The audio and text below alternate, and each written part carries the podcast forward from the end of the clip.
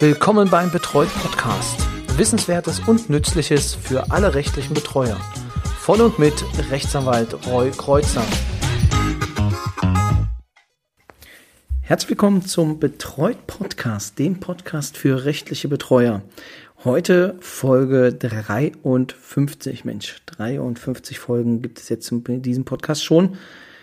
Ja, kann man schon ein wenig stolz sein. Aber Schluss der eigenen Lobhudelei. Wir kommen heute zur letzten Folge in, im Rahmen der Vermögenssorge. Und äh, da habe ich mir überlegt, dass äh, ich Ihnen nochmal zwei oder euch Ihnen zwei Entscheidungen des Bundesgerichtshofs präsentiere, die vermögensrechtliche Bezüge haben und äh, die ich jetzt sehr interessant finde und glaube ich auch ja vielleicht für den einen oder anderen Neues und äh, ja, vielleicht nochmal zum Nachdenken anregen und äh, ja, vielleicht auch das Augenmerk ein bisschen geschärfter auf die Entscheidungen des Gerichtes richtet. Genau. Fangen wir also an.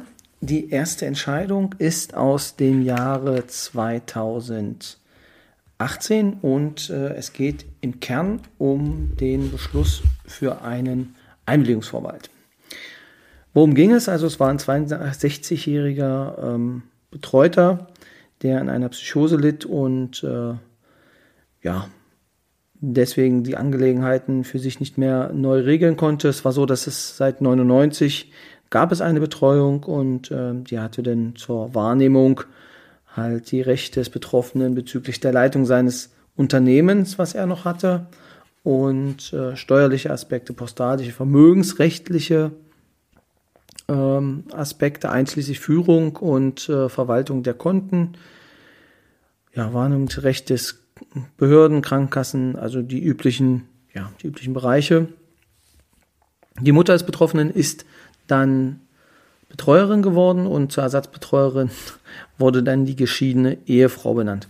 Ob das jetzt immer der richtige und beste Weg ist, das weiß ich nicht. Aber auf jeden Fall wurde es in diesem Fall so gemacht. So, was noch gemacht wurde, ist die Anordnung eines Einwilligungsvorbehaltes. Und zwar für den Bereich des Vertrags- und der Vermögensangelegenheiten. Das heißt, ähm, also in dem Fall seines Unternehmens, sowie für die Grundstücksangelegenheiten. Das heißt, er konnte weder über das Grundstück noch über Verträge und Vermögen des Unternehmens ähm, handeln. In dem Fall ähm, Nochmal der Hinweis darauf, dass natürlich denn bei einem Einwilligungsvorbehalt auch nur ganz spezielle Handlungen ähm, beschränkt werden können. Das heißt, es muss nicht der ganze Bereich äh, mit einem Einwilligungsvorbehalt versehen werden, sondern es geht wirklich auch ganz speziell äh, dann nur gewisse Bereiche, so dass man zum Beispiel sagen könnte, ähm, wir nehmen nur dann den Bereich des Onlinehandels rein und ansonsten kann die Person Freiverträge schließen. Genau, nur sowas noch am Rande. Ja, am 17. Mai, denn damals 2017, hat das Amtsgericht gesagt, jo, winken wir durch, Betreuung wird verlängert. Und ähm, das Landgericht hat dann die Beschwerde dagegen auch ähm, zurückgewiesen und jetzt gab es eine Rechtsbeschwerde gegen ähm, diese Entscheidungen. Und wie bei einem ordentlichen Urteil vorweg, da kommt natürlich das Ergebnis. Das heißt, die Rechtsbeschwerde hatte Erfolg, jedenfalls soweit sie den Einwilligungsvorbehalt betroffen hat. Im Übrigen war sie unbegründet. Warum? Das Landgericht hatte dann zur Begründung seiner Entscheidung gesagt, bei feststehender psychischer Erkrankung besteht der Betreuungsbedarf mit unverändertem Aufgabenkreis. Es gelte insbesondere weiterhin für die Leitung des Unternehmens, das Existenzgrundlage des Betroffenen sei und ihm ermögliche, ein weitgehend selbstbestimmtes Leben nach seinen Vorstellungen zu führen. Ohne die Betreuung sei der Geschäftsbetrieb nicht aufrechtzuerhalten, mit der Folge, dass auch das im Eigentum des Betroffenen stehenden und von ihm bewohnte Haus nicht zu halten wäre. Dass die Verlängerung der Betreuung dem geäußerten Willen des Betroffenen widerspreche, stehe der Anordnung nicht entgegen, weil er nicht in der Lage sei, seinen Willen frei zu bilden. Klar, deutlich, verständlich. Das Gericht sagt, dass die Betreuung verlängert werden muss. Allerdings ähm, ist die Entscheidung, ähm, ja, wie es im Juristensprech heißt, hält sie einer rechtlichen Nachprüfung nicht stand, soweit sie den Einlegungsvorbehalt anbelangt. Das bedeutet, man muss sich, nämlich, und jetzt äh, vielleicht äh, erkläre ich es so in den eigenen Worten, man muss sich natürlich beide Sachen einzeln angucken. Das bedeutet, wir haben zum einen die Verlängerung der Betreuung und wir haben auf der anderen Seite dann auch die Verlängerung des Einwilligungsvorbehalts. Und das sind zwei unterschiedliche Sachen und die sind immer so zu behandeln, ähm, wie auch bei einer Erstbetreuung. So, das heißt, hier wird es jetzt weiter ausgeführt, die Entscheidungen der Instanzgerichte verhalten sich zwar nicht in der jeweiligen Entscheidungsformel, aber in den Gründen zum Einwilligungsvorbehalt. Mithin ist davon auszugehen, dass auch dieser verlängert worden ist. Gericht sagt also, naja, ihr habt wahrscheinlich mit über den Einwilligungsvorbehalt mit entschieden und äh, deswegen äh, wurde der so angeordnet, aber ihr habt halt dazu nichts gesagt. Äh, jedenfalls steht nichts drin.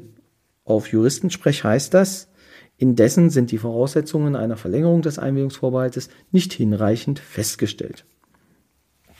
Genau, und jetzt zitiere ich wieder aus, dem, äh, aus der Entscheidung. Das Betreuungsgericht ordnete nach 1903 Absatz 1 an, dass der Betreute zu einer Willenserklärung, die den Aufgabenbereichen des Betreuers betrifft, dessen Einwilligung bedarf, soweit dies zur Abwendung einer erheblichen Gefahr für die Person oder das Vermögen des Betreuten erforderlich ist. Definition des Einwilligungsvorbehalts, also ist jetzt nichts äh, spektakulär Neues. Allerdings, ob dies der Fall ist, hat das Betreuungsgericht im Rahmen seiner Amtsermittlung festzustellen. Der Umfang der Ermittlung richtet sich auch danach, dass es sich bei dem Einwilligungsvorbehalt um einen gravierenden Eingriff in die Grundrechte des Betroffenen handelt, der sich ohne weitere Feststellung nicht rechtfertigen lässt. Vollkommen klar. Ähm, das bedeutet, das Gericht sagt, ihr müsst euch schon noch ein bisschen genauer damit auseinandersetzen. Ihr könnt jetzt nicht einfach den mit reinwischen und sagen, äh, wir kümmern uns da nicht drum. Der Einwilligungsvorbehalt hingegen schützt den Betroffenen vor Vermögensgefährdung durch eigenes aktives Tun. Für die Anordnung eines Einwilligungsvorbehalts muss daher eine konkrete Gefährdung des Vermögens des Betroffenen durch ein aktives Tun festgestellt werden, indem er etwa vermögenserhaltende und schützende Maßnahmen der Betreuerin konterkariert oder andere vermögensschädigende Maßnahmen trifft.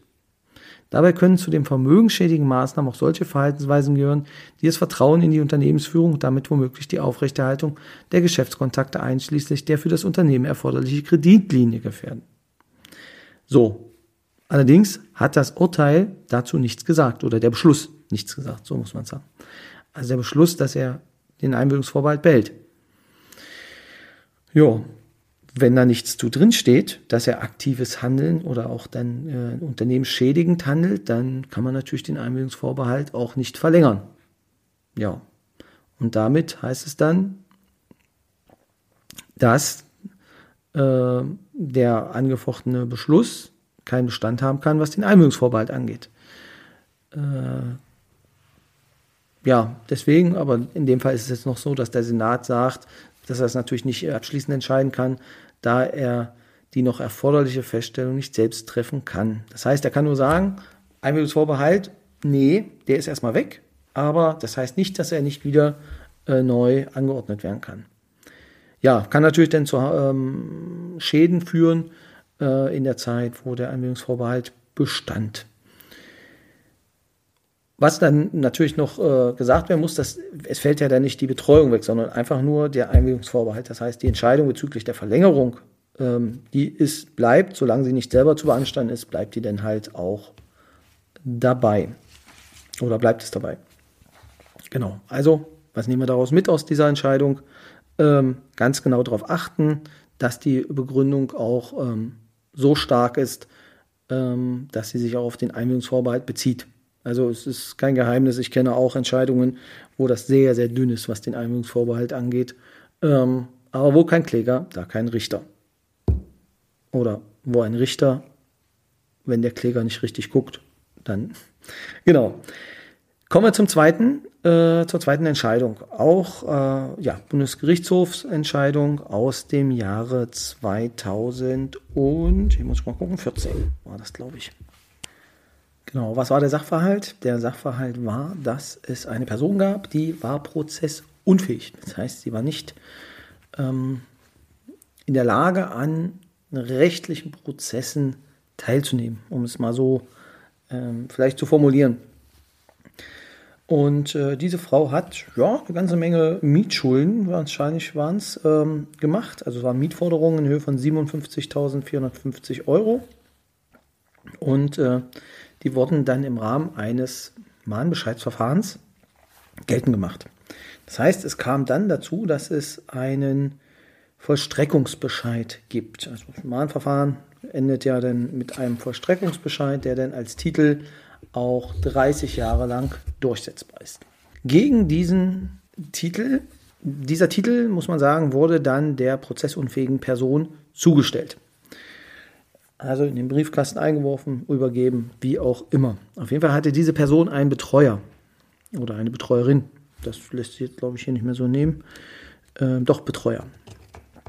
Und dem wurde dieser Titel nicht zugestellt. So, und jetzt könnte man ja sagen, ja, Titel nicht zugestellt. Das heißt, ähm, alles erledigt. Also der Titel muss ja eigentlich dann zugestellt werden an den entsprechenden ähm, Betreuer oder Bevollmächtigten. In dem Fall war es so, dass der ähm, Verschreckungsbescheid vom 27. Februar der Erblasserin am 5. März zugestellt wurde. Gegen den Vollstreckungsbescheid wurde dann am 4. Mai ein Wiedereinsetzungsantrag, also Einspruch Jeder, der sich ein wenig mit dem Mahnbescheidverfahren auskennt, weiß, das ist deutlich zu spät. Darauf, auf diesen äh, Trichter kam dann auch äh, der Betreuer und hat am 4. Juni ähm, hat er dann den Wiedereinsetzungsantrag, den Einspruch zurückgenommen und äh, damit erwächst dann der, der, die Entscheidung in Rechtskraft.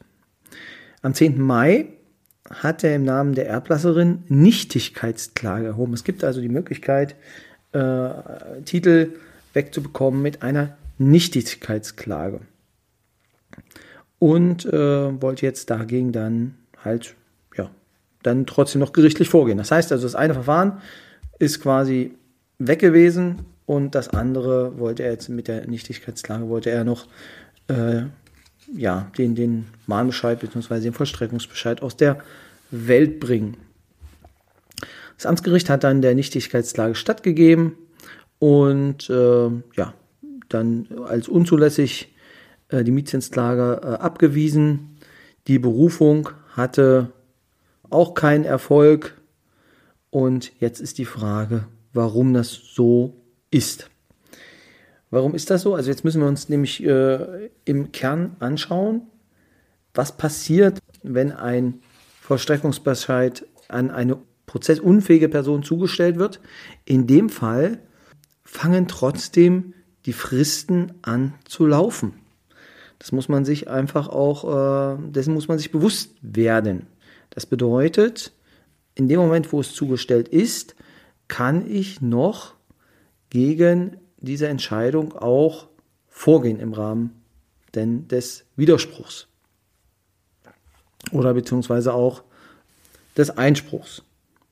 Das Argument zu sagen, okay, das äh, eine Verfahren ist ja gar nicht abgeschlossen worden, beziehungsweise es ist ja rechtskräftig abgeschlossen worden, in dem Fall ja mit der Rücknahme äh, wäre es ja rechtskräftig. Also dieser Einwand funktioniert nicht, weil genau dafür für solche Fälle nämlich auch die Nichtigkeitsklage da ist.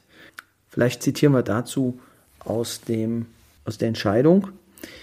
Zwar ist ein zustellungsbedürftiges Schriftstück bei nicht prozessfähigen Personen an deren gesetzlichen Vertreter zuzustellen, ja, wie ich es gesagt hatte, eine Zustellung, die wie hier an den Prozessunfähigen selbst erfolgt, ist unwirksam.